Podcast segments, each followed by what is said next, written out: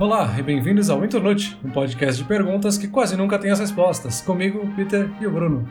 Olá, Peter, tudo bem? E a pergunta dessa semana é: videogame já foi melhor? Peter, assim que tu me fez essa pergunta uns dias atrás, eu já tinha uma resposta fechada na minha cabeça. E eu falei: não, calma, coloca essa resposta de lado, deixa ela para depois, vamos ver o que a galera tem para dizer, vamos ver quem joga videogame mesmo, o que, que eles acham sobre isso. Comecei a pesquisar, fui para fóruns, conversei com alguns amigos, a gente tem alguns convidados aqui hoje para falar um pouco com a gente. Descobri vários conceitos que, por exemplo, os anos 90 são a, a era de ouro do, do gaming. Alguns dizem que são os, os, anos 2000, a era de ouro. Outros dizem que é hoje em dia. Várias, várias opiniões diferentes. Acho um assunto interessante pra gente conversar aqui. Mas me diz aí, de onde é que veio essa pergunta e, por onde é que tu quer começar essa conversa? Eu acho que é uma pergunta bem comum quando a gente fala de videogame, assim. É uma conversa que volta e meia surge em discussões entre pessoas que jogam videogame. Porque o videogame sempre cria um vínculo emocional, eu acho, com quem tá interagindo com ele. É diferente de um filme, por exemplo, que se tu achar ele sem graça, tu não vai necessariamente achar ele ruim. Tu pode simplesmente não prestar atenção, sair da sala de cinema sem muita opinião. Mas o jogo, por ele exigir uma interação tua, tu sempre acaba criando um vínculo com aquilo, porque sempre tem uma ação tua envolvida que gera uma consequência no jogo, então tu sempre sai com algum sentimento daquele jogo, que pode ser positivo ou negativo. E aí a gente sempre cria essa memória aos poucos de que aquele jogo era bom, não só pela história, não só pelo jogo em si, mas também pela nossa experiência que a gente teve com ele. E aí quando a gente começa a falar de jogos do passado, vem toda essa carga emocional de, da experiência que a gente teve com aqueles jogos, e a gente começa a ter essas discussões assim, não, naquela época os jogos eram melhores. Não, bom mesmo eram os jogos em plataforma lá da geração XYZ. Então sempre tem essa discussão quando a gente fala de videogame. Então a nossa ideia é tentar entender se existe de fato algum fundamento para isso, assim, será que tinha alguns valores nos jogos do passado que se perderam nos jogos atuais? Ou se é só aquela discussão de sempre de que a minha geração é sempre a melhor, né? A gente sempre tem aquela coisa de achar que a nossa, a nossa geração especificamente aquilo que a gente consumiu de cultura pop durante a nossa adolescência e começo da fase adulta, a gente sempre acha que aquilo é o ideal. Isso serve para música, serve para cinema e serve para jogos também.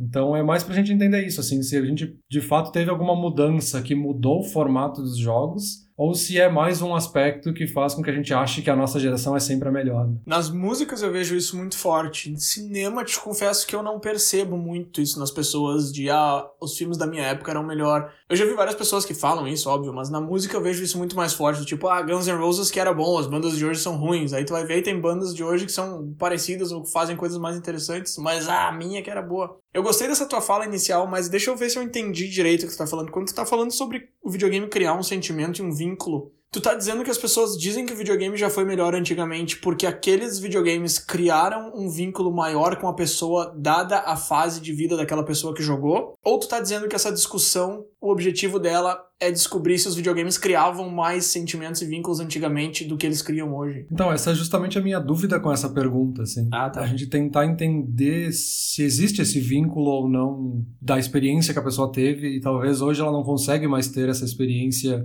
da mesma forma ou na mesma intensidade, por melhor que sejam os jogos hoje, ou se talvez realmente os jogos pioraram, né? Tá, tá, te entendi, te entendi. Mas tem um aspecto que eu acho interessante pra gente tentar discutir antes da gente entrar especificamente nos jogos, que é justamente a pergunta que a gente colocou, assim, videogame já foi melhor, mas melhor é sempre comparado a alguma coisa, é uma, um termo comparativo, então melhor que o quê? Então acho que a gente tem que definir, assim, o que, que a gente entende como um jogo velho ou um jogo novo. Porque para mim, um jogo velho, eu vou pensar lá no Nintendo 64, que foi o primeiro videogame que eu tive.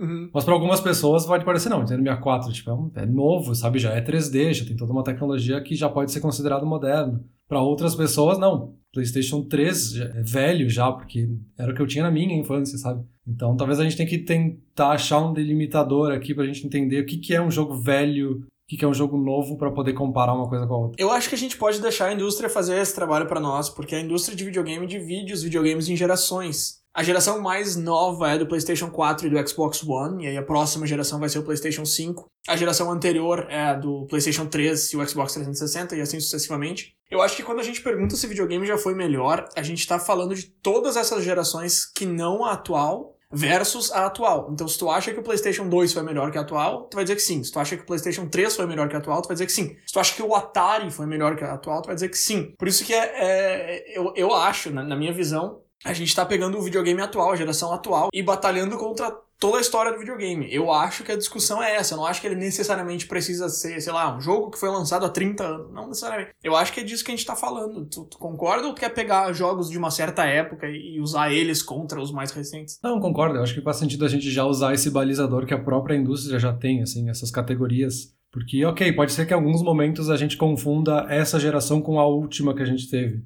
porque elas são muito próximas, né? Então, se a gente pegar, sei lá, GTA V é um jogo que está nessas duas gerações. Sim. Então, vai ter uma margem ali, mas eu acho que quando a gente fala de recente, seria nessa geração principalmente, mas um pouquinho da última também. E GTA V é um que está nessas duas gerações e vai estar tá na próxima também, né? Um daqueles jogos que duram, que perduram gerações. Beleza, então o tópico tá definido, os videogames da geração atual versus toda a história dos videogames. Peter, deixa eu começar com um argumento que eu meio que consigo puxar para os dois lados, um argumento meio em cima do muro. Como eu falei, eu, eu visitei várias discussões, eu conversei com algumas pessoas que já jogam há algumas décadas, e esse foi um dos argumentos que eu achei mais interessantes, digamos assim, o argumento de que videogame já foi mais inovador do que ele é hoje em dia. E aí a, a, defesa desse argumento de dizer que, que videogame já foi de fato mais inovador é que antigamente não existia. Pega lá os primeiros, não existia nada. Então, para criar um videogame, por definição, tu tinha que ser inovador, porque tu estava criando uma coisa que não existia no mundo. Então, era uma obrigação ser inovador. Não tem como negar isso. Os primeiros videogames foram inovadores, é lógico. Agora, outra, outra faceta desse argumento é de que videogames antigos eles corriam mais riscos, que os estúdios que publicavam videogames faziam videogames de tudo que é tipo e hoje em dia as coisas são meio mais parecidas, no sentido de que um estúdio grande tem muitos custos e ele precisa lançar um jogo que ele tenha certeza que muita gente vai comprar. Então ele segue meio que uma fórmula. Estilo filmes que vão para os cinemas, chamados blockbusters, que seguem sempre a mesma fórmula. Primeiro, antes de entrar a fundo nesse tópico, tu acha que isso é verdade? Tu acha que os jogos de hoje em dia seguem essa mesma fórmula e os antigos eram cada um de um jeito? Ou tu acha que não é bem por aí? Faz sentido até certo ponto, na verdade. Obviamente, no começo tudo era inovador, porque ninguém sabia o que estava fazendo, ninguém sabia o que, que, ia funcionar, o que, que não ia funcionar, o que, que era uma, um gosto médio da população para videogames. Então todo mundo tinha que ir testando coisas, assim, todo mundo fazia para ver o que, que colava, assim. Sim. E aí, óbvio, todo mundo estava experimentando. Só que tem esse outro aspecto, assim, as empresas que criam jogos, as desenvolvedoras e as publicadoras, elas já são empresas gigantes e elas têm investidores, elas têm que prestar contas para os seus acionistas, para todos os stakeholders, enfim. Então eles têm que ter fórmulas de sucesso para garantir que eles vão se manter com o tempo, eles têm que né, dar esse retorno para os seus stakeholders. Faz sentido também que eles tenham que ter um caminho um pouco mais formulaico, mas ao mesmo tempo tudo me parece que cresceu numa proporção, né? A gente tem grandes estúdios produzindo centenas de milhares de jogos por ano no passado tinha quatro ou cinco empresas pequenas que podiam se dar esse luxo de testar e ver o que acontecia, porque não tinha um grande risco por trás disso. Então cresce numa proporção absurda, mas né, mantém-se a proporção. Né? É, um dos motivos que eu gosto desse argumento, eu tava lembrando da história do cara que criou o Doom, que ele, ele fez todo um alarde na imprensa dizendo que o jogo ia sair antes de começar a programar, e aí ele teve que programar o jogo inteiro em um ano e ele lançou a primeira experiência decente de multiplayer. Então foi uma coisa que abriu muitas portas. Doom é um jogo que, putz, é um, é um marco histórico na história do videogame. Então por isso eu respeito esse argumento de que de fato era muito inovador antigamente. Só que o que me incomoda com esse argumento é o seguinte, cara. As pessoas dizem que por ser mais inovador, existia mais variedade, existiam jogos diferentes. Só que hoje em dia, como tu acabou de dizer, tem muito mais opção. Então me parece que esse argumento ele, ele é meio falho, porque se tu tem muito mais opção, consequentemente tu vai ter mais variedade. Então é muito difícil dizer que antigamente era mais variedade e hoje em dia é mais opção. Como é, como é que funciona isso? É, exato. É que eu entendo assim que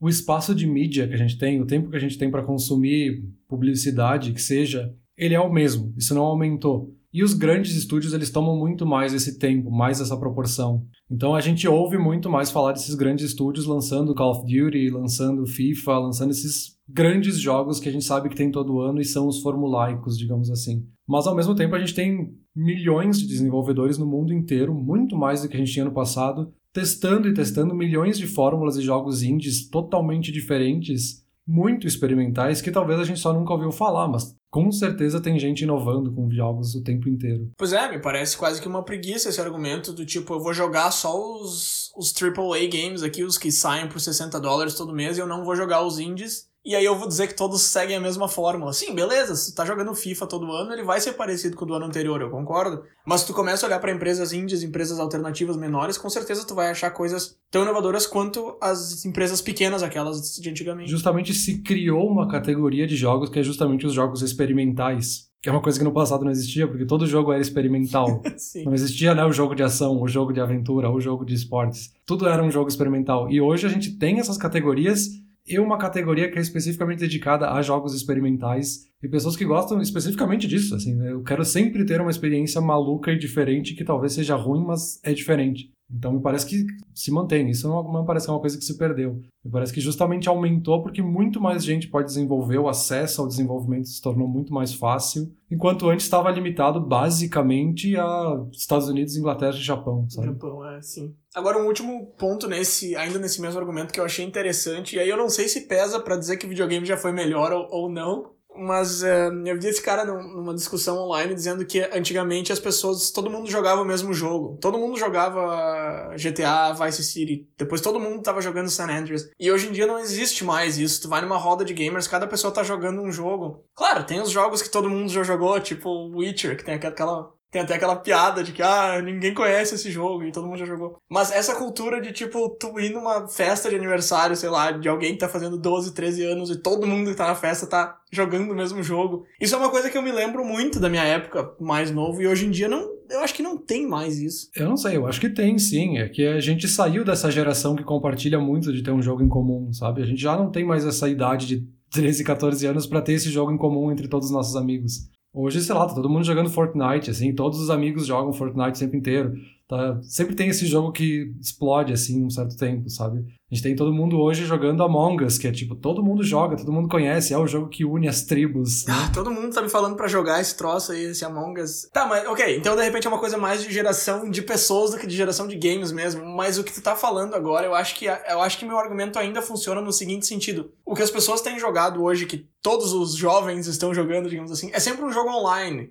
Fortnite, Among Us, esse que citou, e eles realmente jogam juntos, entre eles. E na nossa época, cada um tinha sua experiência single player, só que era uma experiência ao mesmo tempo que todo mundo estava tendo aquela mesma experiência single player, entende? Então ainda continua sendo um pouco diferente. E de novo, eu não sei se isso é uma coisa para dizer que era mais legal antigamente, ou é melhor hoje, mas enfim. Foi um ponto que eu achei interessante, que eu não tinha pensado sobre. É, tem essa diferença, mas pode ser que essa diferença seja justamente porque na nossa época tinha uma limitação técnica, né? A gente não podia jogar online. Talvez se eu pudesse estar jogando GTA Vice City contigo online quando a gente tinha 13 anos, ia ser maravilhoso. Assim, é óbvio que eu ia estar jogando online, sabe?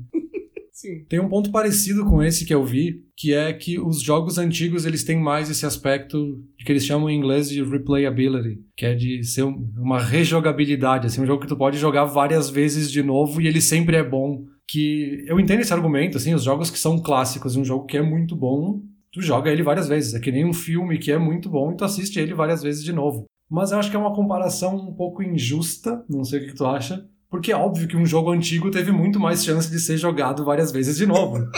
um jogo que saiu ano passado não teve tanta essa oportunidade. Então parece uma comparação injusta. Eu vou além, eu vou concordar contigo que é injusto por esse motivo e eu vou te dar outro motivo. Eu vou dizer que antigamente as pessoas tinham cinco ou seis fitas em casa e um dos jogos era muito bom e os outros quatro eram mais ou menos. Eu tô falando aqui do meu próprio exemplo. Eu tinha, sei lá, Super Mario 64 e Star Fox que eu adorava e eu tinha umas 5, 6 fitas que se eu tentar te dizer o nome eu não vou nem lembrar. Então é óbvio que eu rejoguei Mario 64 e Star Fox muitas vezes, mas é porque eu não tinha outras opções. O acesso aos, aos jogos e o preço dos jogos o acesso era muito mais difícil e o preço era muito mais alto. Então tu se forçava a rejogar jogos. Jogos de hoje em dia, eu consigo pensar aqui na minha cabeça em dezenas, centenas de exemplos que eu jogaria de novo tranquilo. E eu só não jogo de novo porque já saiu um jogo que me interessou um pouco mais. Por exemplo, Last of Us 2, que foi um dos últimos jogos que eu joguei. Eu estaria jogando de novo tranquilamente se a Marvel não tivesse lançado um Avengers, por exemplo, que eu me interessei. E aí eu não tô comparando qualidade, porque Last of Us é muito melhor do que Avengers, não é isso que eu tô dizendo.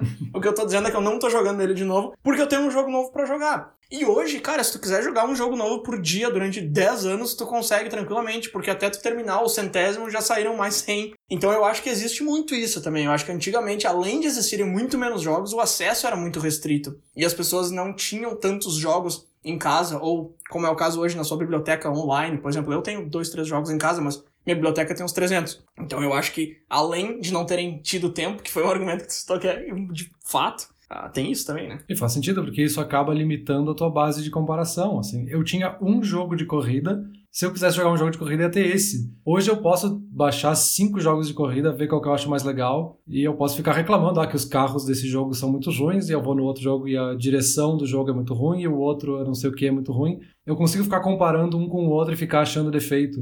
No passado eu só tinha um, e aquele eu ia jogar de novo várias vezes, apesar de todos os defeitos, porque era ou aquele ou nenhum. Então eu, eu rejoguei ele várias vezes, não porque eu queria, porque na época aquilo era o melhor possível, assim. Aquilo era o auge da experiência com jogos de corrida, por exemplo. Aí entra o paradoxo da escolha e a memória falsa, né? O paradoxo da escolha vai te dizer quanto mais escolhas tu tem, pior são as escolhas que tu tem. Porque, primeiro, isso que tu falou, tu vai ficar comparando uma com a outra, enquanto que tu só tem uma opção, tu não tem onde comparar. E segundo, que depois que tu escolhe, mesmo que seja melhor, o teu cérebro vai te dizer que tu poderia ter escolhido as outras. O que é um fato, mas não quer dizer que as outras eram melhores, mas tu vai ficar pensando que tu poderia ter escolhido as outras. Então existe muito isso. E a falsa memória é aquela de que o jogo que eu joguei quando tinha só ele era perfeito. Por que, que tu achava que era perfeito? Porque tu não tinha base de comparação, justamente por causa disso. É óbvio que se tu pegar o teu primeiro jogo de corrida, qual foi o teu primeiro jogo de corrida a propósito? Provavelmente era Mario Kart 64. Tá, foi o meu também. Na época ele era perfeito, Mario Kart 64 era, era sensacional. Tu podia escolher entre 8 ou 10 personagens, cara. Era, nossa, era muita opção. Agora se tu pega e compara com os jogos de hoje em dia, é óbvio que ele é muito inferior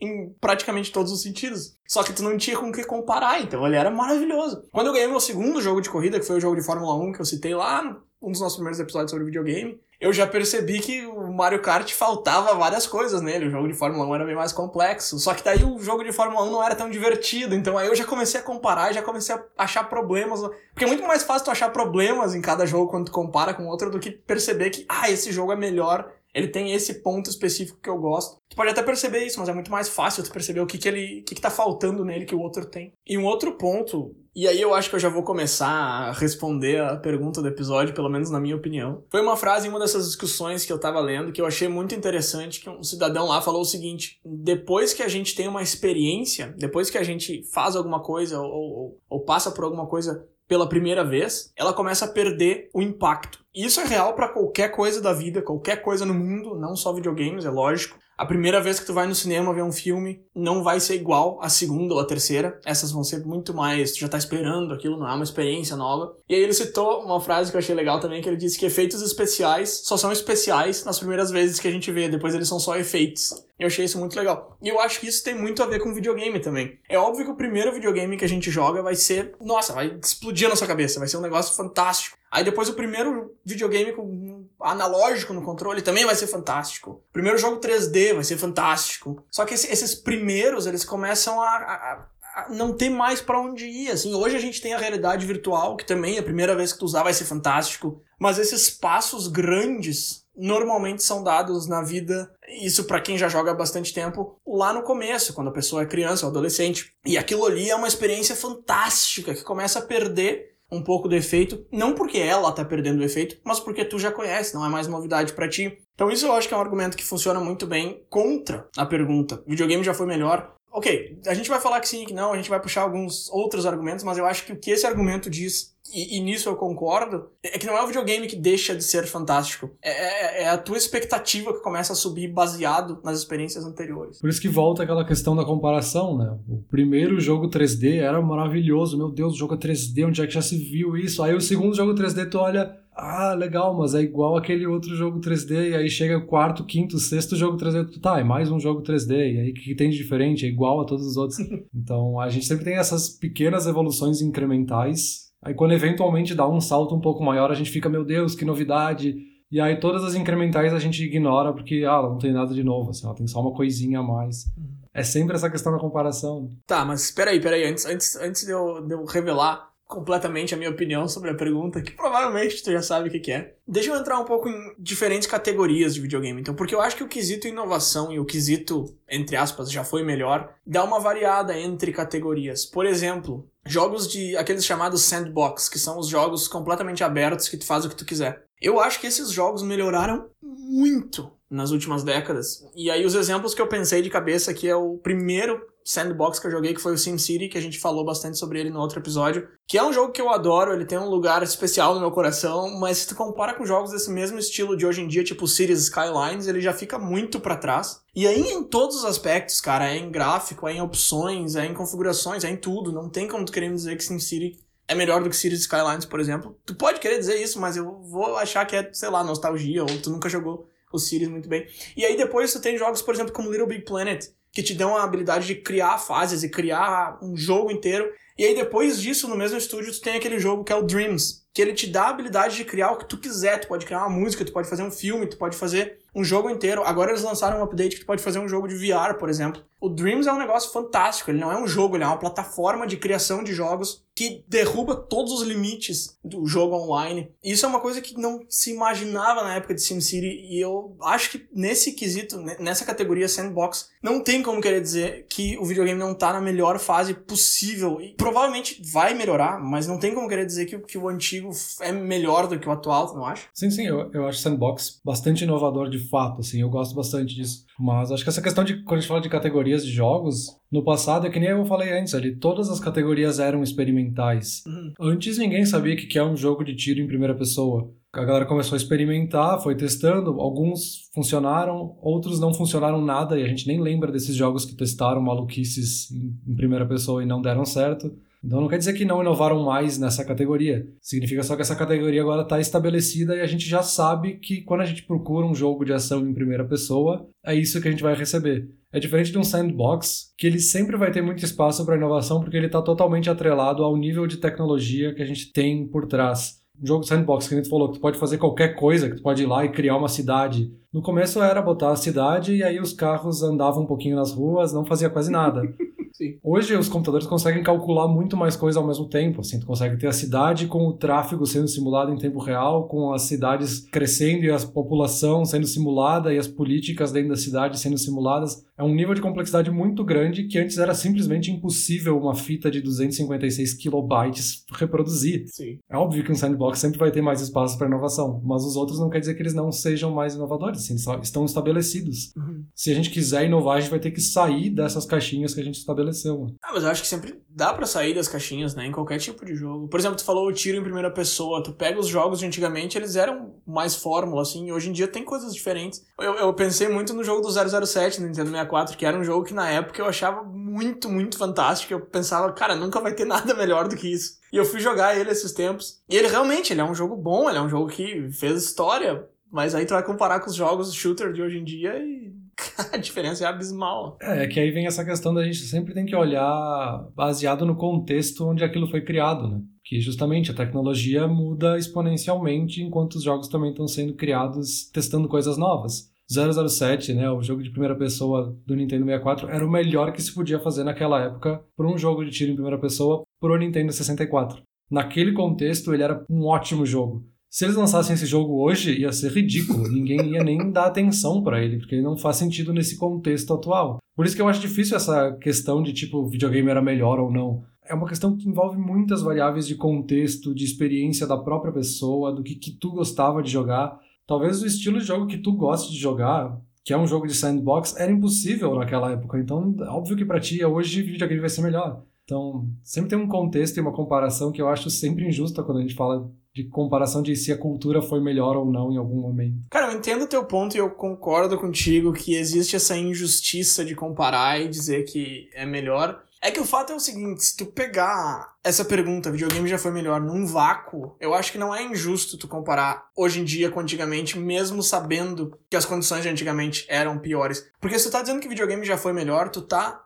dizendo que mesmo com as condições de antigamente, eles eram melhores. Então eu acho que não é injusto a gente desconsiderar essas limitações que existiam antigamente, quando o objetivo é saber se os jogos são melhores hoje ou antigamente. Mas enfim, a gente tá pegando categorias aqui que, que eles foram evoluindo muito. Uma coisa que eu achei legal foi nos jogos de esportes. Eu li um cara falando na internet que ele acha os jogos de esportes antigos melhores porque os jogos de esportes evoluem muito pouco de ano para ano e eles incluem muita coisa que não precisa. Por exemplo, várias moedas de troca para tu poder comprar coisas com dinheiro real e isso aí não só custa mais para jogar, o que não é um argumento que eu acho muito forte, porque tu paga se tu quiser, não paga se não quiser, mas ele deixa o jogo muito mais com uma complexidade meio desnecessária enquanto que jogos de esporte antigamente eram mais sobre o esporte em si. Esse aí foi um argumento que eu achei interessante. É um argumento interessante mesmo. Eu acabo não jogando jogos de esporte, então fica difícil para mim dar uma opinião ou tentar argumentar contra ou a favor disso. Talvez se a gente olhar para esses jogos lá que a gente está chamando de formulaicos ali,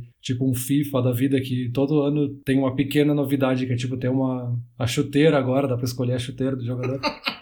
que é um nível de complexidade desnecessário. É, talvez esteja fugindo um pouco do esporte, mas também FIFA não é o único jogo de futebol que existe, sabe? Não, mas eu acho que isso não se aplica só a FIFA e não se aplica nem só a futebol. Tu pega jogos de futebol americano e tudo. Trocar a chuteira. Eu ia, eu ia te dizer que o, teu, que o teu comentário foi exagerado, mas realmente tem anos que, que a evolução é quase não se nota. Os gráficos sempre evoluem bastante, mas a jogabilidade é parecida de ano para ano. Mas, de novo, incremental, como tu falou. Se eles lançassem um jogo a cada cinco anos, provavelmente a gente conseguiria notar a diferença. É, não, e volta para aquele teu argumento ali, tipo, se tu não quer, tu não compra o jogo, sabe? Tu pode comprar só a versão de hoje e daqui três anos só comprar a versão nova. Tu não precisa comprar a versão nova só porque saiu se tu sabe que não tem nenhuma mudança que te interessa, então... Sim, eu tenho o FIFA 9 e o 14, eu não sinto falta de ter mais. Agora, a última categoria que eu queria levantar aqui é o RPG, porque RPG, tu sabe que é um estilo de jogo que eu gosto muito, é sem dúvida o meu estilo de jogo favorito, apesar de que os meus jogos favoritos dos últimos tempos nenhum é RPG, eu acho. Mas a categoria em si é uma coisa que eu gosto muito, e eu tenho meu Tibia aqui, que eu jogo vez sim, vez, vez não. Volta e meia eu tô voltando pra ele, que é um jogo que eu sei que tu adora também. Tibia, pra mim, talvez seja um exemplo de que videogame não, não era melhor. brincadeira, brincadeira. Não, é que eu ia dizer exatamente a mesma coisa. A comunidade de Tibia é um jogo de, de 20 e poucos anos. E a comunidade de Tibia se divide muito entre aqueles que falam que Tibia era muito melhor antigamente e que todo mundo que joga hoje em dia é o que eles chamam de Nutella que é uma gíria que eu acho ridícula, diga-se de passagem. E a outra metade da comunidade diz que tá cada vez melhor. E aí, cara, basicamente o que tu tem no Tibia é o seguinte: tu tem um jogo que tá evoluindo para ficar cada vez mais prazeroso de jogar. E aí a galera que diz que era melhor, diz que era melhor porque era mais difícil. E aí me lembra aquele pessoal que fala: pra ir pra escola na minha época eu tinha que caminhar 15 quilômetros e passar por uma correnteza. Cara, tudo bem, meu, mas tu fazia isso porque era a única opção, não porque tu queria ou porque te tornava uma pessoa melhor. Eu acho que Tibia não era melhor por ser mais difícil, era o que eles tinham para oferecer na época e o negócio tá evoluindo. Mas isso me lembra justamente um caso que teve recentemente, acho que foi no começo desse ano ou no, no fim do ano passado, que foi com o World of Warcraft, né, o WoW, que também é um jogo de RPG, e é um jogo já antigo, e com o tempo eles sempre foram fazendo essas atualizações incrementais e mudando o jogo, mudando o jogo, ao passo de que o jogo atual é totalmente diferente do jogo que foi lançado lá no começo. Tinha justamente esse mesmo problema, assim, da galera que jogava antigamente falar, ah, não é mais o mesmo, agora é uma porcaria, não dá mais para jogar, já foi melhor. E aí a desenvolvedora falou, tá, se isso é verdade, tá todo mundo pedindo por isso, eles lançaram então o WoW Classic que é justamente pegar o jogo lá da versão antiga, lançou de novo pra galera poder jogar, já que era tão melhor. E a galera foi jogar e não deu muito certo, assim. Tem a galera que foi lá e falou, não, realmente era melhor, mas a grande maioria das pessoas não deu bola e voltou a jogar a versão atual do jogo, assim, o WoW Classic meio que foi jogado por alguns dias, a galera matou a saudade e voltou a jogar o jogo atual, sabe? Não, mas isso eu acho que é o equivalente a, sei lá, tu dizer que a tua televisão LCD não presta e tu querer comprar uma TV de tubo. E aí tu vai comprar a TV de tubo e tu vai ver que a tua TV LCD era muito melhor. Eu acho que algumas pessoas precisam realmente passar pela experiência que elas tiveram 10 anos atrás de novo, para lembrar o que, que foi de fato a experiência que elas tiveram 10 anos atrás. E isso substituir a memória encantada que elas criaram na cabeça. Mas enfim, ainda falando sobre RPGs, eu conversei com um amigo meu que é especialista nesse tipo de jogo. Ele joga desde os primórdios do Final Fantasy, o Gustavo. E deixa eu te mostrar o que, que ele falou sobre essa evolução. E aí, gurizada, Bruno Kito, como é que vocês estão? Tudo certinho? Primeiramente, gostaria de agradecer pela oportunidade de participar aqui do podcast de vocês. Me sinto até uma, autoridade nesse assunto, com esse convite. Vou tentar dar meus pitacos aqui e tentar contribuir ao máximo sobre esse assunto, beleza? Então, para quem me conhece, me chamo Gustavo, tenho 27 anos e tenho contato com videogame praticamente desde os meus 4, 5. Então, meu primeiro videogame foi o Mega Drive 3. Indo para o tema principal do programa, gostaria de focar no meu gênero favorito, que são os RPGs japoneses. Eu acho que nesse estilo de jogo fica ainda mais visível a melhoria que a gente tem sentido ao longo dos anos que a indústria vem fazendo para esse tipo de jogo. Nem falo tanto na questão gráfica, porque isso acaba sendo uma das, das coisas menos importantes para quem joga, porque o core, o mais importante desse tipo de jogo é a história em si que é contada ao decorrer de todo o gameplay e o nível de imersão que tu consegue colocar o jogador nela. Claro que a questão gráfica ela acaba sendo importante, mas ela não traz um nível de imersão tão grande quanto uma dublagem, por exemplo, um combate que tenha uma maior fluidez ou uma árvore de escolhas e consequências que podem alterar o final do jogo, por exemplo. Apesar disso, a comunidade desse de jogo é bem saudosista e conservadora com mudança. Hoje, por exemplo, se for procurar um fórum de discussões sobre esse tipo de jogo ou alguma roda de, entre aspas, entendidos sobre o assunto, dificilmente alguém vai dizer que teve um RPG japonês dos últimos cinco anos que foi o melhor de todos os tempos. Sempre vai ter aquela galera que diz que o Final Fantasy VI, por exemplo, é o melhor jogo de todos os tempos e nenhum jogo vai superar. Só que sentando para jogar esse tipo de jogo hoje, com o que a gente tem, o nível de imersão não é tão grande quanto que a gente tem com jogos lançados nos últimos dois, três anos, por exemplo. E isso porque sentando jogando esse tipo de jogo hoje, tu vê que ele é travado, ele não, não responde direito com, com coisas que a gente já tem na atualidade. Sim, é, é, é inegável que o o, que a gente tem hoje na indústria do videogame é infinitamente melhor do que a gente tinha anos atrás. Então, cada geração a indústria vem colocando cada vez mais recursos para abranger um público maior e fomentar cada vez mais a própria indústria. Então, imagina se hoje, em 2020, a gente estivesse ainda jogando Pac-Man. Uh, não ia ter 1% da, das comunidades que tem, por exemplo. Entendo quem pensa o contrário, mas um sentimento desse saudosista não, não, não, não vai nos levar a lugar algum né, dentro dessa indústria. Quanto mais inovação tiver, quanto mais gente entrar nesse, nesse mercado, vai ser melhor para todo mundo. Ah, bem legal. Tem um dos pontos ali que o Gustavo puxou que eu achei bem interessante, que é essa questão da imersão.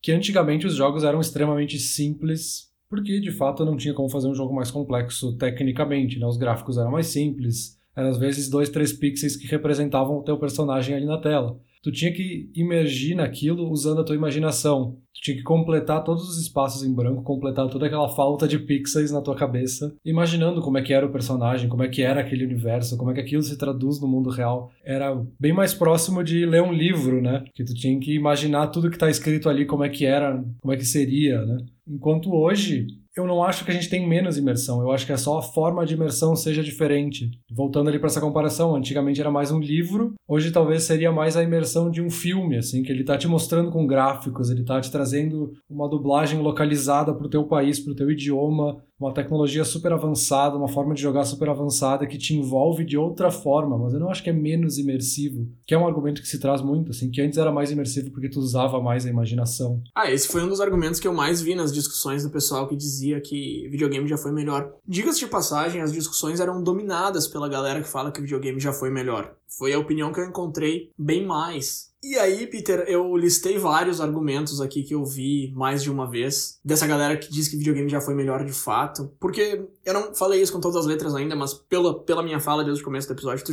já pode saber que eu acho que a fase atual do videogame é a melhor, e isso vai ser verdade sempre, a fase atual é melhor, e isso é o que eu acho, mas eu fui com a cabeça super aberta e eu encontrei argumentos que eu achei válidos contra isso. Então, esse 100% sim não é minha conclusão, eu ainda vou passar um pouco por isso. Mas eu achei também argumentos que eu discordo plenamente. E aí, de novo, eu listei alguns aqui pra gente discutir um pouco melhor. Mas deixa eu falar um pouco mais sobre essa imersão aí que tu comentou. Eu acho que esse teu ponto de que são duas imersões diferentes é, é, é, fantástico. Eu acho que tu pegou bem no alvo. Só que eu acho que o objetivo continua sendo o mesmo, que é imergir o jogador. E aí é muito difícil dizer qual dessas duas imersões, como tu chamou, é mais eficiente, é mais efetiva, mais eficaz. Mas dizer que já teve mais imersão eu acho mais complicado também. Porque, de novo, tu tá me dando dois pixels e fazendo eu entrar ali, no outro tu tá me dando o jogo inteiro e me colocando ali dentro de fato. E aí pode ser que o primeiro funcione muito melhor para um nicho de pessoas, mas eu acho que o segundo funciona melhor para a maioria. Então eu diria que imergir as pessoas, pegar elas pela mão e colocar elas dentro do jogo é mais eficiente do que tu ter que imaginar o jogo que tá à tua volta, o mundo que tá à tua volta. Eu conversei um pouco com, com o Bruno, um amigo meu. Mais um Bruno. Mais um Bruno. Somos vários. Enfim, eu conversei com ele sobre esse ponto e alguns outros. E ele falou uma. Ele fez uma relação interessante entre gráfico e imersão. Deixa eu te mostrar o que ele falou aqui. Olá, Petri e Bruno. Primeiramente, obrigado por, por, pelo convite né, de participar do podcast de vocês. Meu nome também é Bruno e eu também moro em Toronto. Falando um pouco sobre as, as diferenças entre os jogos de, de antes e de hoje em dia, eu acredito que eu tenho dois pontos que são os principais. É, logicamente, o primeiro são os gráficos, né? Hoje em dia, é, os sistemas são muito mais potentes, então eles conseguem criar mundos impressionantes no, nos jogos. Alguns exemplos que eu vou citar aqui são, são dois que eu tive é, as melhores experiências nessa nova geração. Foi o Skyrim, né? Um jogo de de. Os dois são de RPG, o Skyrim e o Witcher 3. É, são jogos que você sabe de, desde o primeiro momento que você está jogando que vai, vai, ser, vai ser um jogo que você vai jogar por muito tempo, que tudo é diferente, que, que cada lugar é, é único. E isso era. Até alguns jogos antigamente tinham isso, mas não da maneira tão bonita que é mostrado hoje em dia. E o outro lado é a imersão também. De novo, alguns jogos antigamente tinham essa imersão que você podia ficar mais de 100 horas jogando. Tudo bem que é muito mais fácil fazer isso quando você é criança, mas essa imersão de hoje em dia, eu acho que é algo que precisa. Se uma empresa quer fazer um jogo de sucesso, essa imersão é algo quase que necessário hoje em dia. E outro ponto que hoje em dia eu acho que ainda não, não bombou muito, mas eu acho que vai ser o, o, o futuro do videogame, são o, o, Virtual Reality, né, o VR. Eu pessoalmente não tenho nenhum porque é muito caro, eu não, não comprei, mas eu, eu já joguei em alguns lugares, inclusive quando eu passei a minha, a minha lua de mel no Japão, é, em Tóquio eles tinham um, um lugar específico só para jogos de VR. Então era, era, eram 10 ou 12 rides, né? Tipo brinquedos que você mexia, esquiava e, enfim, esse é um lado que acho que se a gente fosse criança e visse isso hoje em dia, ia ser maravilhoso. Falando um pouco dessa parte não tão óbvia das mudanças do, do videogame, eu acredito que, gente, que eu posso falar um pouco do, da parte social, né, que mudou muito da, da, da época que a gente era criança e agora, né, hoje em dia é, todo jogo que é lançado, praticamente, não todo vou dizer, mas 95% dos jogos que são lançados precisam ter uma parte online, né, para você jogar com outras pessoas. E isso é, é muito legal, é, é, algo que a gente já está acostumado no dia a dia de hoje, socializar com outras pessoas sem sentar junto com elas. É um, um lado positivo, mas eu acredito que seja um lado um pouco negativo também, porque eu lembro muito bem quando eu era criança, quando eu era, era adolescente, as jogatinas até de madrugada, né, sob supervisão dos pais jogando Mario Kart, jogando é, Super Smash Brothers. Eu acho que esse quesito, infelizmente, as crianças de hoje em dia ou do futuro, que é o caso da minha filha, vai, vão ser bem mais, mais restritos. Eles vão ficar muito mais acostumados em falar pelo microfone com os amigos e cada um na sua casa, ao invés de juntar todo mundo numa casa e ficar jogando por horas como a gente fazia antigamente. Pessoalmente, eu vou tentar fazer isso, né? É, é, incentivar a minha filha a fazer esses, essas sessões de, de games mas eu não sei até que ponto ela vai, ela vai ser receptiva, né? Bom, e para finalizar, é, respondendo a, a pergunta do tema de hoje, se videogame já foi melhor, eu vou acabar ficando em cima do muro, do sim e do não. Não porque, como eu falei no, no, no começo, essa, esse avanço na tecnologia, nos gráficos, nas imersões, só tem a melhorar. Como um, um adorador desse, desse mundo do videogame, eu vou sempre buscar e, e, e experimentar essas, esses novos jogos, essas novas experiências. E sim, unicamente pela nostalgia, né? Quando você é criança, eu acredito que você gosta mais, você curte mais o que você está fazendo, então aquelas memórias de jogar Super Mario, Mario Kart, Bomberman ou aqueles jogos de PlayStation 1 nunca vão sair da minha memória e foi, foi o motivo pelo qual eu primeiramente entrei nesse mundo do videogame. E mas eu acredito que possa haver é, essa fusão entre os dois lados, pois muitas empresas como a, a, a Nintendo, a Sony e a Microsoft estão voltando a introduzir esses jogos antigos e fazendo é, versões remasterizadas que pode criar essa introdução dos pais, no meu caso, do que, que jogou esse jogo original originalmente lá quando ele saiu, para os seus filhos, né, mostrar, é, introduzir o porquê que você gostou tanto daquela época e tentar passar isso para frente para a nova geração. Essa é a minha opinião. Obrigado. Eu gostei muito dessa fala dele, um rápido comentário sobre o VR que ele fala ali no final, a realidade virtual. Eu tenho equipamento em casa e eu acho fantástico, eu acho que realmente é o futuro dos games. Eu não sei se é ou não, mas eu espero que seja, eu acho muito legal. E se eu não me engano, eu já comentei isso antes, mas eu vou dizer de novo que eu não tenho vergonha nenhuma de dizer que o Resident Evil de VR me deixa com muito medo de jogar e eu tô parado numa fase porque eu não consigo jogar. E eu não tenho vergonha nenhuma de admitir isso, porque nenhum outro jogo de terror nunca conseguiu fazer isso comigo, nem filme, nem livro, nem nada, eu não tenho medo dessas coisas. E esse jogo me deixa paralisado, e eu acho que isso é um super uhul pra esse jogo, porque eles conseguiram fazer uma coisa que nenhum outro jogo fez eu sentir. Então não vem me dizer que o melhor Resident Evil foi o 2 de PlayStation 1, ou foi o 4, ou não sei o quê, porque tu não vai me convencer nessa. Pra mim o melhor é o 7, porque eu não consigo jogar ele. Eu acho que isso pra um jogo de terror uma bela vantagem. É, mas é um medroso mesmo. Eu vou te botar a jogar esse troço quando tu vier aqui me visitar em Toronto, que a propósito eu tô esperando tua visita, e tu vai me dizer. Eu acho que não, deixa assim. Não, mas realmente, eu não diria nem se o VR é o futuro dos jogos, eu diria que o VR é quase que uma mídia nova, né? Novo formato, assim, a gente vai ter o videogame nesse formato que a gente conhece hoje e o VR como uma outra coisa, assim, uma outra forma de experiência, sabe? Eu nem colocaria ele aqui nessa comparação de se já foi melhor ou não, porque não é nem justo a gente comparar o VR com um jogo de videogame antigo, sabe? Já é até uma coisa separada, assim. E uma outra coisa ali que o teu xará comentou é essa questão dos jogos, né? Split screen, que se falava muito de ter um jogo multiplayer, duas pessoas jogando junto na mesma sala, assim. Essa coisa de reunir os amigos juntos para jogar videogame. É óbvio que hoje o mercado está muito mais voltado para jogos online. Para a indústria é muito mais financeiramente interessante fazer um jogo online para as pessoas se conectarem pela internet, mas não me parece que sumiram os jogos joga ao mesmo tempo no mesmo local, né? E eu até hoje, assim, às vezes a gente reúne os amigos para jogar videogame e a gente tá todos na mesma sala dividindo ali os controles, sabe? Então não me parece que é uma experiência que deixou de existir, talvez ela se tornou mais nicho, porque antes todo mundo se quisesse jogar com alguém tinha que jogar do lado da pessoa, que hoje se eu quiser eu posso jogar um jogo contigo que tá em Toronto, sabe? E vai ser pela internet, então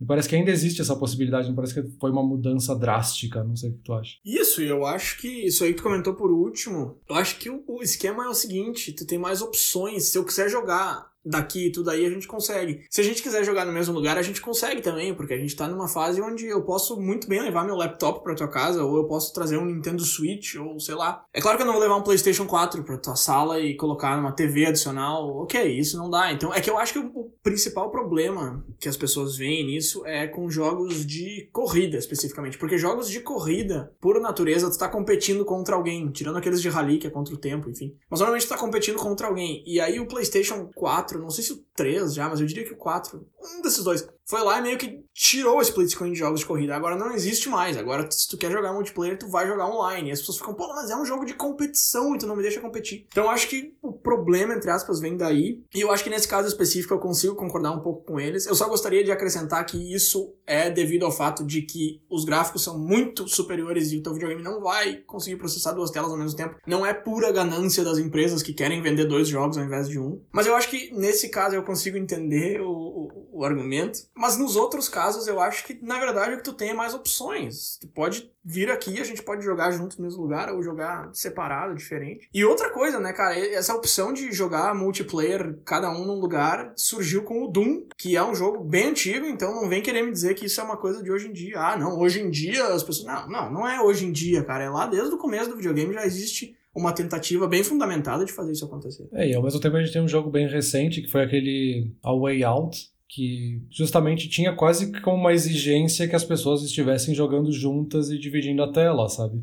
E só anos depois que eles acabaram lançando essa função de poder jogar remotamente, mas foi por uma exigência dos jogadores, assim, as pessoas queriam poder jogar à distância, então a gente tá falando que era melhor poder dividir a mesma tela, mas aí quando a gente tem um jogo novo que tinha justamente isso, que exigia jogar junto, as pessoas pediram para poder jogar à distância, então eu acho que cai muito nesse critério de que cada um quer ter a sua experiência. Eu achei que o Way Out cada um tinha que jogar separado, eu joguei com um amigo meu uma vez, cada um na sua casa, eu não sabia que tinha sido lançado como um jogo de split screen. Bem interessante esse jogo a propósito. Tá, e agora tu já puxou os teus convidados, agora é minha oportunidade de chamar também um convidado meu. Eu conversei com o Semin, que é um amigo meu, e ele teve também uma opinião parecida nesse sentido de que hoje tem opção para todo mundo, assim. E além de outros argumentos que eu acho que seria legal compartilhar aqui. Deixa eu tocar o áudio dele para te ouvir. Vamos lá. E aí galera, tudo bem? Bom, eu sou o Semin, eu jogo videogame desde que eu tenho qualquer tipo de lembrança. Meu primeiro videogame foi o Odyssey, eu acho que a maioria de vocês nunca deve ter nem ouvido falar. Ele era um concorrente do Atari. Mas eu tenho boas lembranças dele, lembro de sentar junto com meu pai e ficar jogando. E desde então eu nunca parei de jogar. Assim. Eu tive algumas épocas sem videogame, ou que o meu videogame era muito antigo e ficou de lado. Mas aí eu jogava no computador ou na casa de amigos que tinham algum mais moderno ou variações, enfim. Cara, para mim jogar videogame é um momento de desligar, se divertir mesmo, curtir um pouco, é, jogar com os amigos, dar uma risada, às vezes passar uma raiva também, vencer algum desafio. Mas o meu foco principal é diversão. Bom, como eu jogo praticamente desde os primórdios aí, eu consegui ver e aproveitar praticamente todas as gerações de videogame. Eu gosto muito de jogos retrô, principalmente da época do Super Nintendo e do Mega Drive. Eu rejogo alguns regularmente. E jogos novos que têm esse ar retrô, assim, que tentam emular ou é, arte pixelada, enfim, o estilo daqueles jogos sempre me atraem. Mas eu gosto muito de jogos novos também, assim, jogos modernos. Todos têm o seu valor e público. Por exemplo, eu jogo hoje, eu tenho aqui meu SNES Mini para jogos mega retrô, né? Mas eu tenho um Switch e tenho meu computador que eu pego jogos modernos. Então eu vou variando conforme a vontade do momento. Acho que a principal mudança das primeiras gerações para cá foi a complexidade dos jogos. No início lá era um, dois botões, vai até o final da fase, ganha quem marcar mais pontos. Praticamente era isso. E conforme a tecnologia foi permitindo que os criadores extrapolassem os limites, foi dando liberdade para eles criarem coisas incríveis na minha opinião, tem lugar para tudo. O que importa é se divertir. Quem gosta de jogar jogo retrô, joga retrô. Quem gosta de jogo moderno, joga jogo moderno. Ou joga tudo, enfim. É, o meu único ponto, assim, o ponto contra, acho, a modernidade é que videogames viraram um negócio gigantesco, né? Tem muito dinheiro rolando, é um dos mercados mais rentáveis aí de entretenimento, já passou cinema, então tem muito dinheiro envolvido. E aí, consequentemente, tem empresas que visam apenas lucro, né? Lança um jogo em cima de jogo, DLC pago, conteúdo extra pago, aí em cima já vem mais um jogo e outro jogo e outro jogo. E aí, cara, os, esses jogos perdem com qualidade, foram corridos para ser lançados, ou simplesmente é para ficar as pessoas ficarem jogando, jogando, jogando, não muda nada de um jogo pro outro, muda uma skin, muda alguma coisinha e era isso. Aí para mim perde um pouco da, da essência. Mas, como eu falei, tem lugar para tudo, tem, tem quem goste desse tipo de jogo. Então, isso que ele falou, eu acho que encaixa bem com essa ideia que nós já comentamos em alguns momentos aqui do episódio, que é de hoje ter opção para todo mundo, que eu acho que para mim é o principal argumento de acreditar que o videogame não era melhor no passado, porque justamente a gente tem muito mais opção hoje. E ele também lembrou um aspecto que eu já vi como um argumento de que tanto o videogame era melhor no passado, que hoje tem gente fazendo jogos retrô que as pessoas estão voltando a fazer jogos 2D em pixel art, não sei o quê, porque era melhor e elas querem emular esse sentimento do passado. Eu tendo a acreditar que é justamente o oposto, assim, porque para quem gosta desse tipo de jogo, tem gente fazendo jogo novo nesse estilo, e é uma coisa maravilhosa, assim, tem de fato opção para todo mundo, sabe? Porque eu sou justamente uma pessoa que gosto muito desses jogos antigos, assim, dos jogos recentes, tipo Hotline Miami é um dos que eu mais jogo, assim. Que tem esse nível de rejogabilidade altíssimo para mim, sabe? Hotline Miami é muito creepy, velho. Aquela trilha sonora, eu fico tenso jogando aquele jogo. Não, a trilha sonora é maravilhosa, já eu ouço direto. Não, não tô falando que é ruim, eu acho boa, só que ela me deixa tenso. E é, é, os, os, diálogos são engraçados, mas a trilha sonora e as máscaras são muito tensas. É um jogo que eu acho muito interessante. Ele é antigo, o, o de PlayStation 4 é um remake, eu nem sabia, nem sei de onde que surgiu esse jogo. Ele apareceu de graça um dia, eu baixei e achei bem legal. O Hotline Miami 2 é de 2015, se não me engano, que é o mais recente, assim. O outro eu acho que é de 2012, talvez, o primeiro Hotline Miami. Ah tá, então o 2 ele não é antigo e foi refeito, ele só tem um estilo de jogo antigo, é isso que você estava dizendo, então. Isso, é exatamente. Ele traz essa, esse visual em pixel, assim, essa arte mais pixelada, mas é um jogo totalmente moderno, com mecânicas de jogo moderno, enfim. Ah, tá, tá, te entendi errado. Não, com certeza, Peter. Eu acho que a gente concorda, eu acho que a gente tá chegando numa conclusão aqui de dizer que videogame é melhor e ponto, mas vamos dar um passo para trás e vamos nos argumentos, então, do pessoal que diz que videogame era melhor antes. E aí eu vou te listar os argumentos que eu mais vi nas discussões online. E aí tu me diz o que, que tu acha deles. Primeiro, eu vi muita gente dizendo que videogame hoje em dia é ruim porque jogo de celular é muito ruim e celular não é jogo de verdade. E aí eu vou te dizer o que, que isso tem a ver com a discussão. Nada. Então vamos passar ao próximo ponto. Não, sei lá, é que eu acho esse argumento muito engraçado até, porque essa é justamente a questão de, tipo, não te afeta. Porque se tu não gosta de jogos de celular, simplesmente não joga e continua jogando no console ou no teu computador, enfim. É, eu acho que é muito fora da, da discussão. É, eu acho que se os jogos de console fossem os jogos que existem no celular, aí até serviria essa, esse argumento, mas não tem nada a ver uma coisa com a outra. Enfim, outro argumento, inovação era a única opção. Esse aí a gente já comentou bastante, a gente de fato concorda, mas isso não quer dizer que os jogos de antigamente sejam melhores do que os de hoje, só porque eles precisavam inovar, enquanto os de hoje não precisam. Justamente, que nem eu falei, existe uma categoria de jogos experimentais. Se a gente pegar uma plataforma tipo o itch.io lá, é basicamente uma plataforma de jogos só de gente tentando jogos experimentais e coisas malucas o tempo inteiro. Então, se tu quer jogos experimentais e inovadores, vai lá que vai ter de tudo, assim. E eu também acho que inovação, na verdade, é montar um caminho para os próximos caras utilizarem. Então, se Doom inovou com o 3D, ou Star Fox inovou com o 3D, aí tu me diz qual dos dois que inovou primeiro. E os outros jogos seguiram, não quer dizer que os outros jogos são piores ou menos interessantes. Os primeiros estão realmente abrindo essa porta, então vamos usar a porta que eles abriram. Não precisa reinventar a roda cada jogo que tu vai fazer. Enfim, terceiro ponto que eu achei interessante, microtransactions ah, esse a gente vê um monte. A galera dizendo que o jogo hoje em dia é só passar o cartão de crédito para ganhar. Hoje em dia não precisa de habilidade. Cara, ok, dois pontos aqui para levantar. Primeiro, microtransactions são coisas extras no jogo, então se tu não quiser aquela coisa extra, tu não compra. Imagina que aquilo ali não existe e pronto, microtransactions sumiu da tua vida. Aí tem alguns exemplos de jogos onde tu precisa comprar coisas extras para usufruir do jogo em si. Aí fica difícil defender, mas são pouquíssimos exemplos e normalmente a, a, o próprio estúdio volta atrás e corrige essa besteira que eles fizeram. E outra coisa que eu queria levantar é que os videogames se popularizaram no mundo através do arcade. O, o, criador da Atari viu um joguinho e a primeira coisa que ele pensou foi: Isso é muito legal. Se eu colocar um buraco pra pessoa botar moeda, ela vai botar. Isso aí estourou no mundo inteiro e aí tu jogava arcade e cada vez que tu morria tu tinha que pagar de novo e pagar de novo. E as pessoas parecem esquecer que a história do videogame é fundamentada nisso de tu ter que ficar pagando mais coisas e dizem que hoje em dia os jogos que tu tem que pagar são ruins. O que, que tu acha de microtransactions? Eu acho que é, é só uma forma diferente de financiar o jogo, assim o jogo poderia custar 200 dólares para te comprar ele e aí não tem transação nenhuma. Ou ele pode ser um jogo grátis que tu vai só pagar eventualmente algumas microtransações. Para algumas pessoas ele se torna muito mais acessível, porque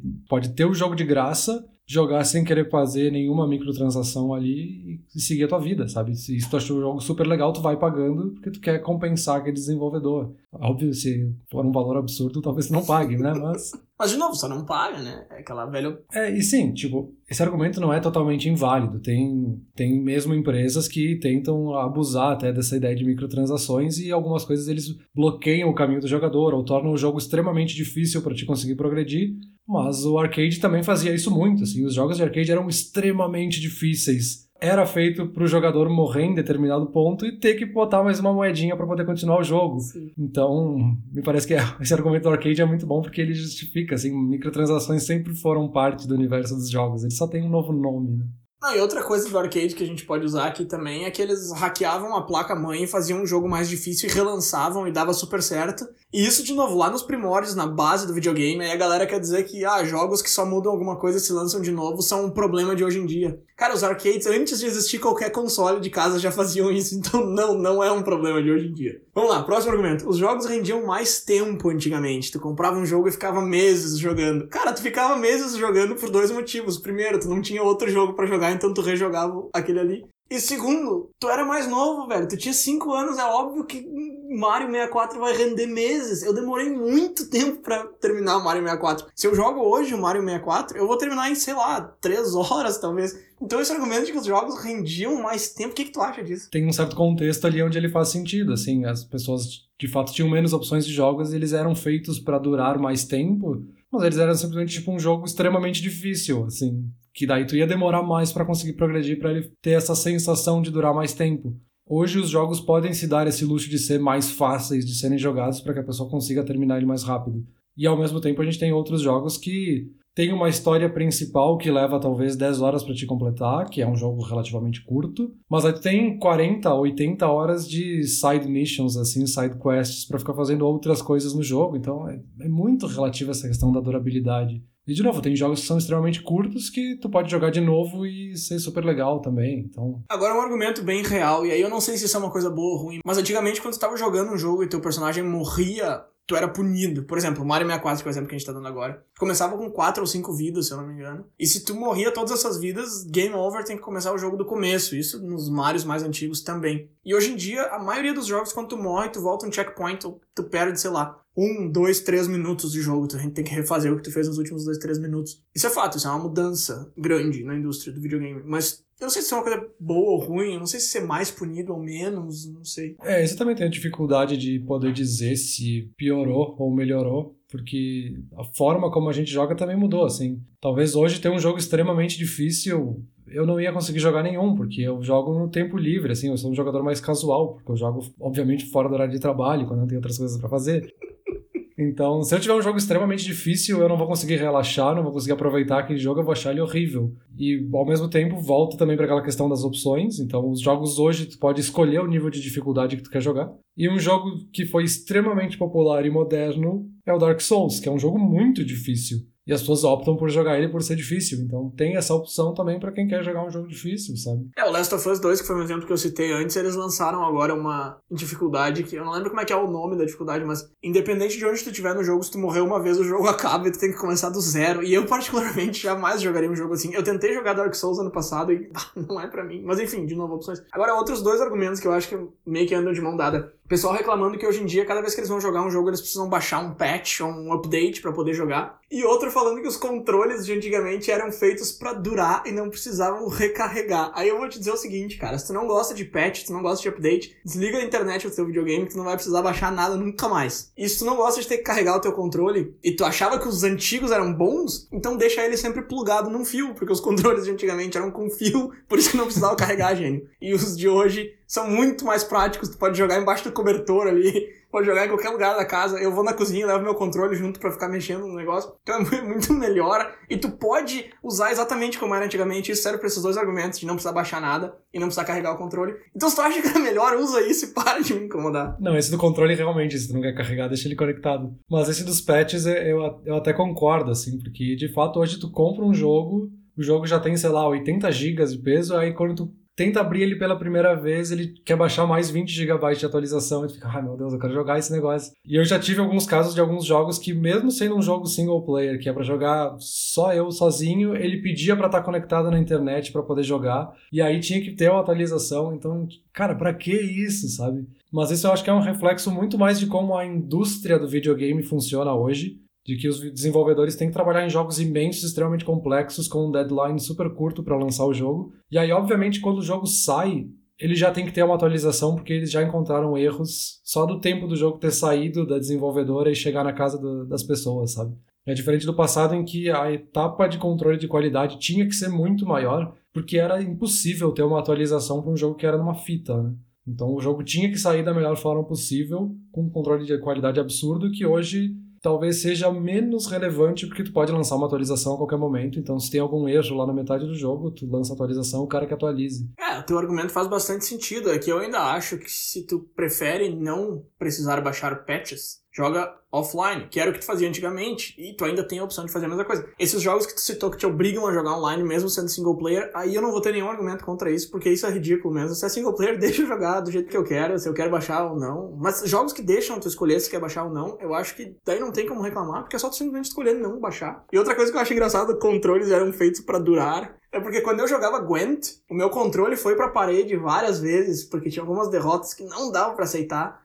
E eu destruí só um ou dois, assim, e eles bateram na parede muitas, muitas vezes. Então não vem me dizer que controle hoje em dia não é feito para durar, não. Que argumentinho, nada a ver. Outro argumento que eu achei fantástico é um cara dizendo que ah, antigamente consoles eram só para jogar e hoje em dia dá para fazer tudo, dá para assistir Netflix. Cara, que, qual é o problema disso, velho? Que beleza que dá pra fazer tudo. Eu uso meu videogame aqui em casa para tudo. A gente assiste filme, eu escuto música, deixo Spotify ligado o dia inteiro. Tu queria me dizer que isso é uma coisa negativa, velho? Ai, ai, aí, aí, que eu te digo que as pessoas fabricam motivos para dizer que o videogame já foi melhor, entende? E aí, por último, o penúltimo, sei lá, dos argumentos que eu tive que trazer aqui foi esse aqui, que esse aqui eu vou citar o que ele falou. Ele falou que antigamente, se tu queria ser um fã da marca e expressar a tua preferência por videogames, tu tinha que fazer isso da maneira antiga. Tinha que ir pra uma convenção, tu tinha que se vestir do personagem. E hoje em dia é só abrir um fórum e falar que tu prefere o videogame.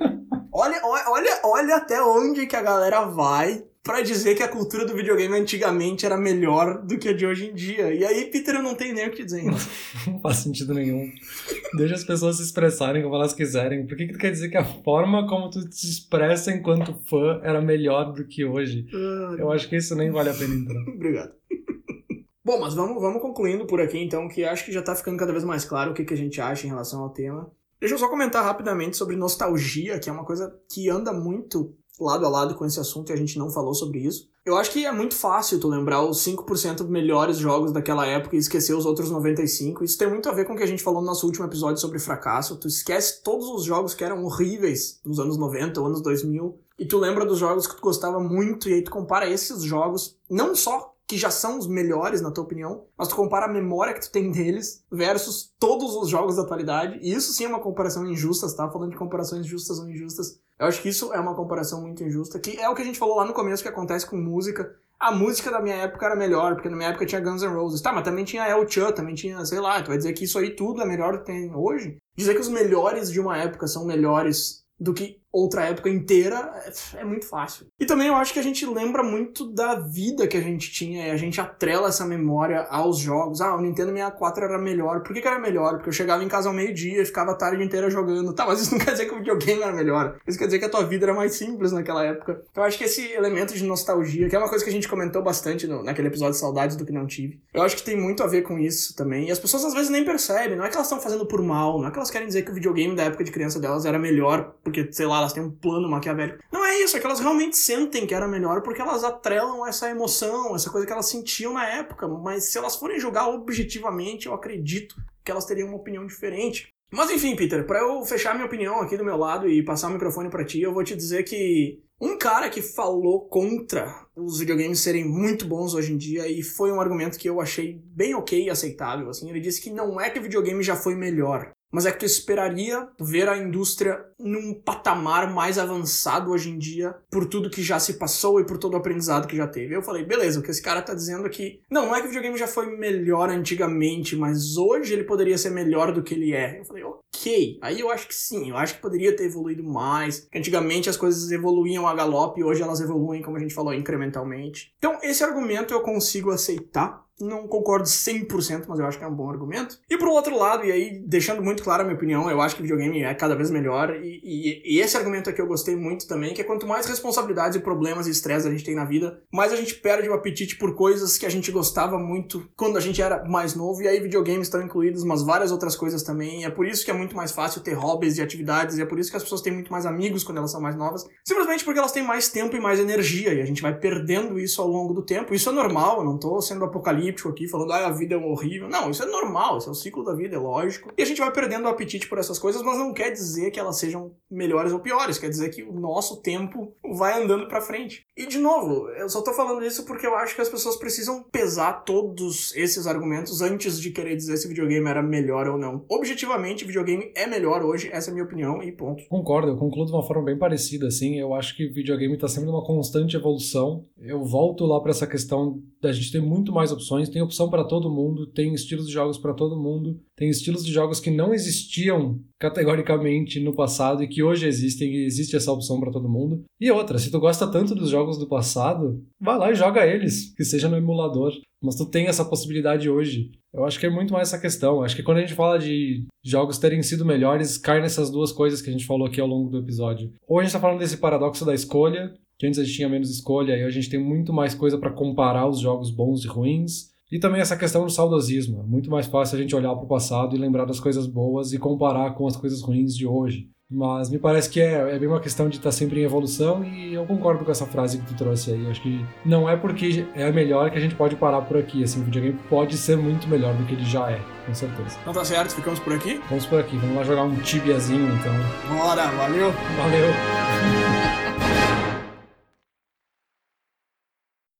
Olá ouvinte! Se você gosta do Inturnute, não deixe de compartilhar nas redes sociais, e de seguir no Spotify, ou no seu aplicativo de podcasts favorito. E se você quiser compartilhar a sua resposta para a pergunta da semana, é só enviar uma mensagem. Muito obrigado, e até o próximo episódio.